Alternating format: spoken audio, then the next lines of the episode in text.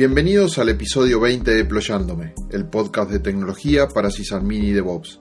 Soy Rolfo Pilas, estoy grabando el 12 de septiembre de 2017. Todos nosotros estamos trabajando con sistemas GNU Linux y administramos servidores utilizando SSH. Asumo que son todos ustedes, oyentes de este podcast, los que utilizan SSH para conectarse a sus servidores. No es por nada que podemos decir que el 10% de las ediciones que llevo hechas de Deployándome fueron dedicadas a herramientas vinculadas a OpenSSH o a distintos usos de SSH. En esta edición voy a volver al tema SSH para presentar Mosh, una forma más eficiente y con más prestaciones para tus conexiones SSH. A ver, quiero que cada uno de ustedes piense cuántas veces ha tenido alguno de estos problemas al conectarse con sus servidores mediante SSH. Problema 1. Supongamos que no tenemos una buena conexión, eh, por ejemplo cuando hay mucha pérdida de paquetes o cuando la conexión está saturada, y que el eco que escribes tiene un importante eh, lag y que debes esperar para confirmar los comandos. Como que vas entrando las teclas y aquello demora en que la tecla aparezca en tu pantalla. ¿Te pasó? Problema 2. Pediste de repente hacer un cut de un archivo de logs enorme o tal vez algún filtro de un archivo enorme y te das cuenta que eso empieza a pasar por tu pantalla y a desplegarse en formas remotas y está demorando mucho, porque obviamente es lento, y comienzas a apretar control C como un poseído, y sin embargo el buffer de datos está lleno y el texto sigue pasando por tu pantalla, sin que las decenas de control C que ya has presionado le llegue el turno de ser atendidas por el servidor. Al rato, cuando te devuelve el prompt, ves que hay muchos renglones de control C que aparecen de golpe en tu pantalla. ¿Te pasó? Problema 3.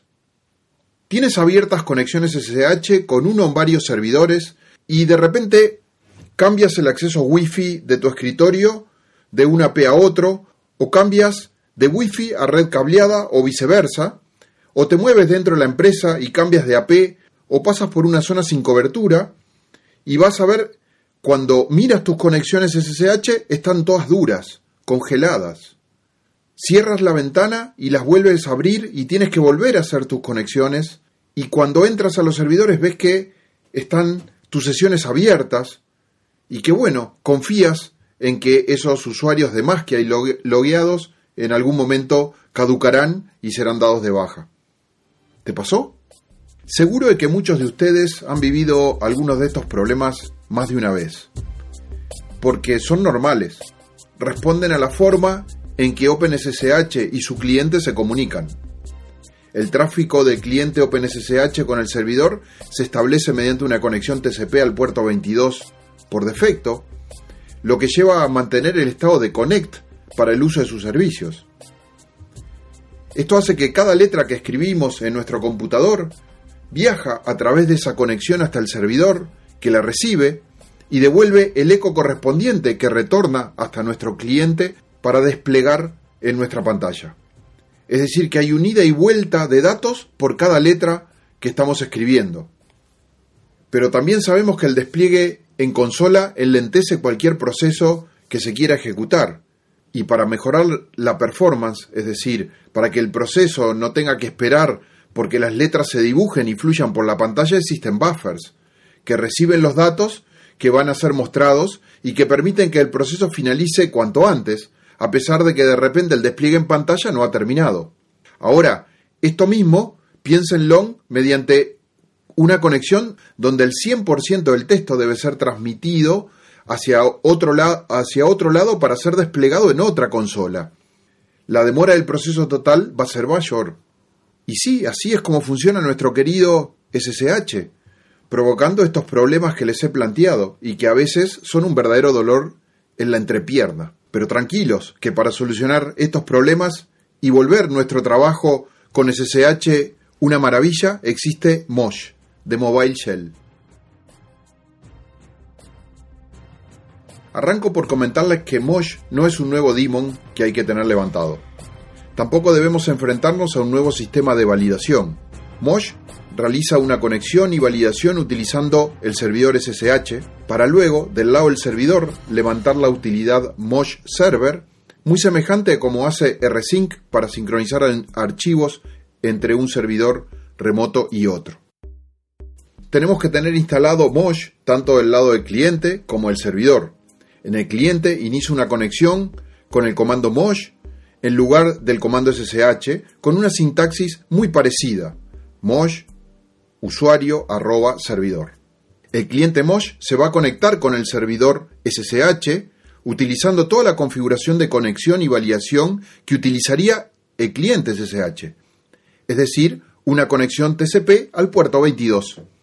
Una vez que se establece la conexión y se valida, va a ejecutar del lado del servidor Mosh Server a nivel del usuario que se conectó. Va a abrir el puerto UDP 60004 para comenzar un intercambio de todo el resto del tráfico mientras dure nuestra sesión.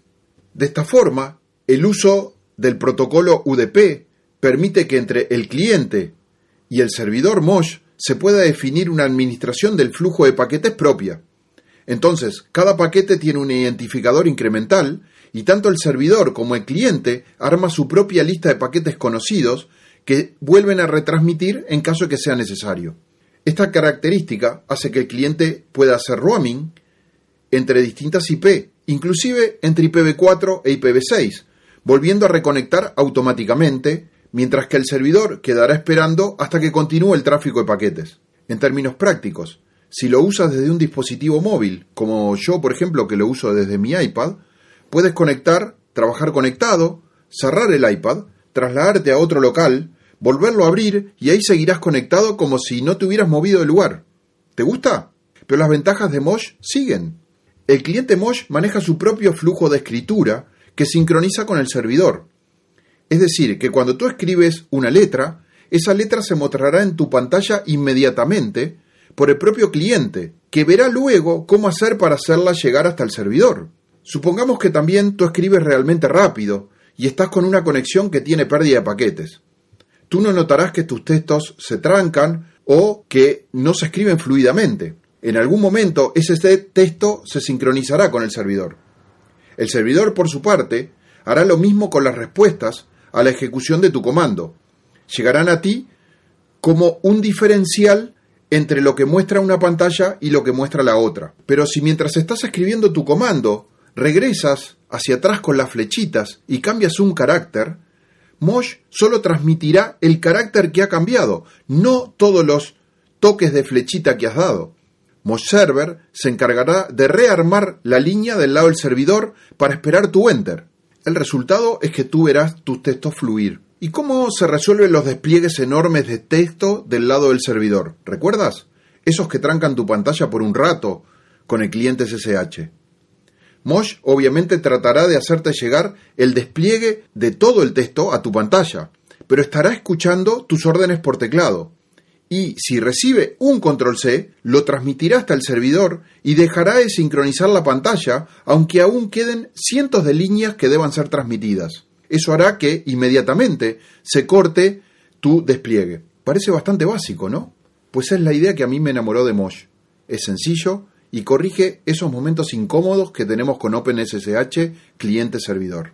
El sitio web de Mosh, cuyo enlace queda en el artículo de esta edición, en el blog de Deployándome, lo resume como una aplicación de terminal remota que permite roaming, soporta conectividad intermitente y ofrece un eco local inteligente y edición de la línea para lo que escribe el usuario. Mosh es un software libre, está licenciado mediante GPL versión 3, fue creado originalmente por Kate Weinstein en el 2012 y ha estado evolucionando hasta ahora. Está disponible para GNU Linux, BSD, MacOS, Solaris, Android, Chrome y también para iOS. Les recuerdo como siempre que en el blog Deployándome pongo la transcripción total del contenido del podcast, que también suelo ilustrar con algún enlace o material extra. Soy Rolfo Pilas, en Twitter me siguen por arroba pilasgurú y les dejo un saludo a todos confiando en que este podcast les haya ayudado para mejorar Y como siempre, espero sus inquietudes y sugerencias comentando en deployando.me. Hasta la próxima edición.